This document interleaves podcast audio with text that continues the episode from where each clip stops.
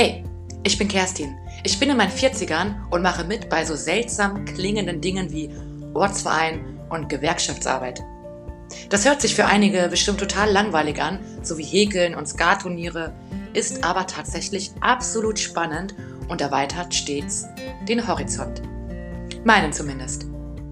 Was so eine Horizonterweiterung so mit sich bringt und was es für krasse Dinge der Gewerkschaftsarbeit in der Vergangenheit gab und auch heute noch gibt, das möchte ich euch in diesem Podcast näher bringen. Ganz spontan habe ich ihn Rote Nelly genannt und gehe hier für euch alle drei Wochen auf Sendung.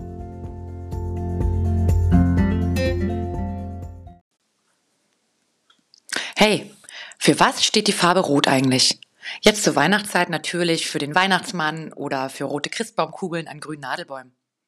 Ich denke an rot gefrorene Nasen, meine eigene zum Beispiel, wenn ich den ganzen Tag in der Kälte bin. Rot steht aber auch für die Liebe. Rot steht für Warnung und Gefahr, für Kraft und Anziehung. Rot steht für Geborgenheit und Wärme, aber auch für Wut und Feuer.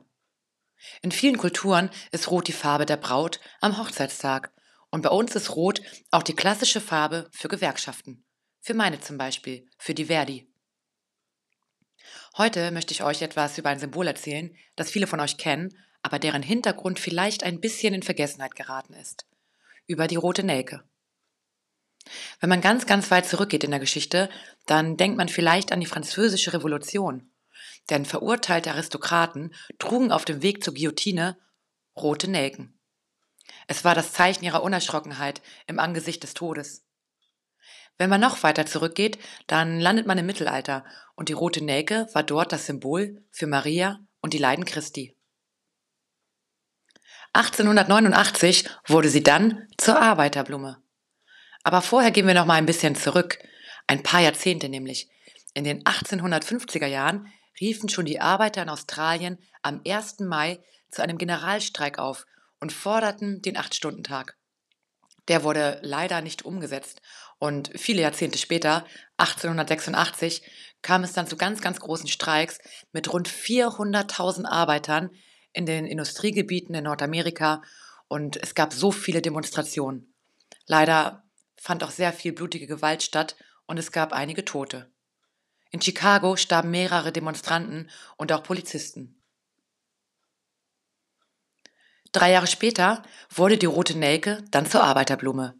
Denn am 1. Mai 1889 beschließen Gewerkschaften und Arbeiterparteien auf dem zweiten Internationalen Arbeiterkongress in Paris zum Gedenken an die Opfer von Chicago drei Jahre zuvor zu einer weltweiten Demonstration aufzurufen.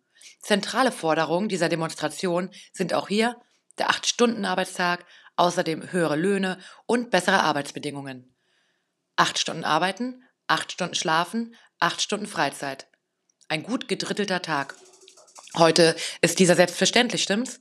Jedenfalls in den meisten Betrieben. Früher jedoch hat man viel, viel mehr gearbeitet, wie ihr wisst. Zwölf bis 14 Stunden waren die Regel.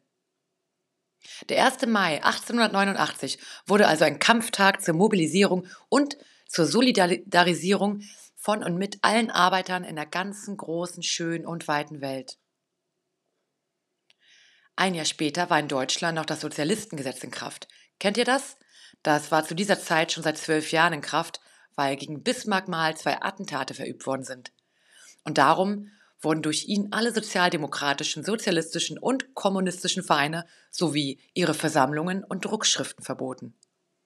Trotz dieses Gesetzes wurde dieser 1. Mai auch hierzulande zu einem Ereignis, das nicht so schnell vergessen wurde. Wir wissen zwar, Versammlungen waren verboten, Fahnen waren verboten, Druckschriften, also Flyer waren verboten.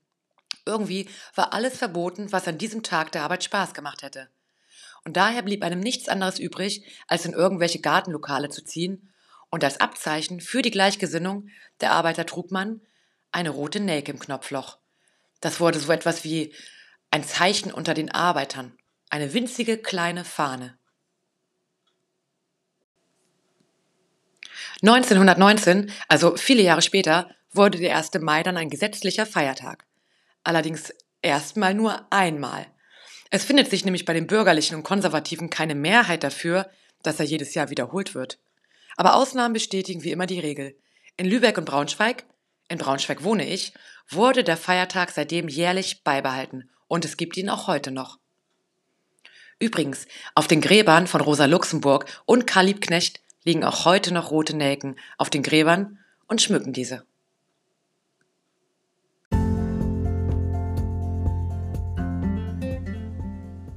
Jetzt wisst ihr, was es mit der roten Nelke auf sich hat. Symbol der Arbeiterbewegung und auch ein Symbol für die Solidarisierung mit den Arbeitern. Traditionell trägt man am 1. Mai eine rote Nelke an der Jacke oder am Pulli oder als Armband oder Brosche. Ich wünsche euch einen schönen Ausklang aus dem Jahr 2022. Erholt euch von diesem anstrengenden Jahr, wenn ihr viel gearbeitet habt. Genießt die Zeit mit euren Liebsten, erholt euch, esst Kekse und wer weiß, Vielleicht erinnert ihr euch ja beim Anblick roter Christbaumkugeln daran, was es mit der Farbe Rot und einer kleinen Blume alles so auf sich hatte. Eure Kerstin.